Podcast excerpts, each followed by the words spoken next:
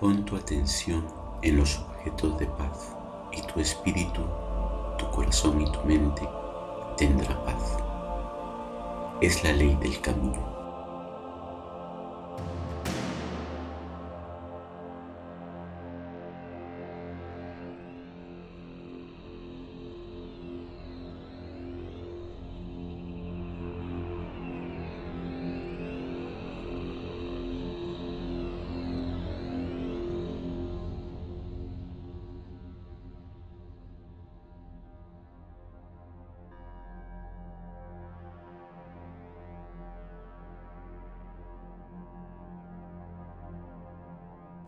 Es la ley del camino.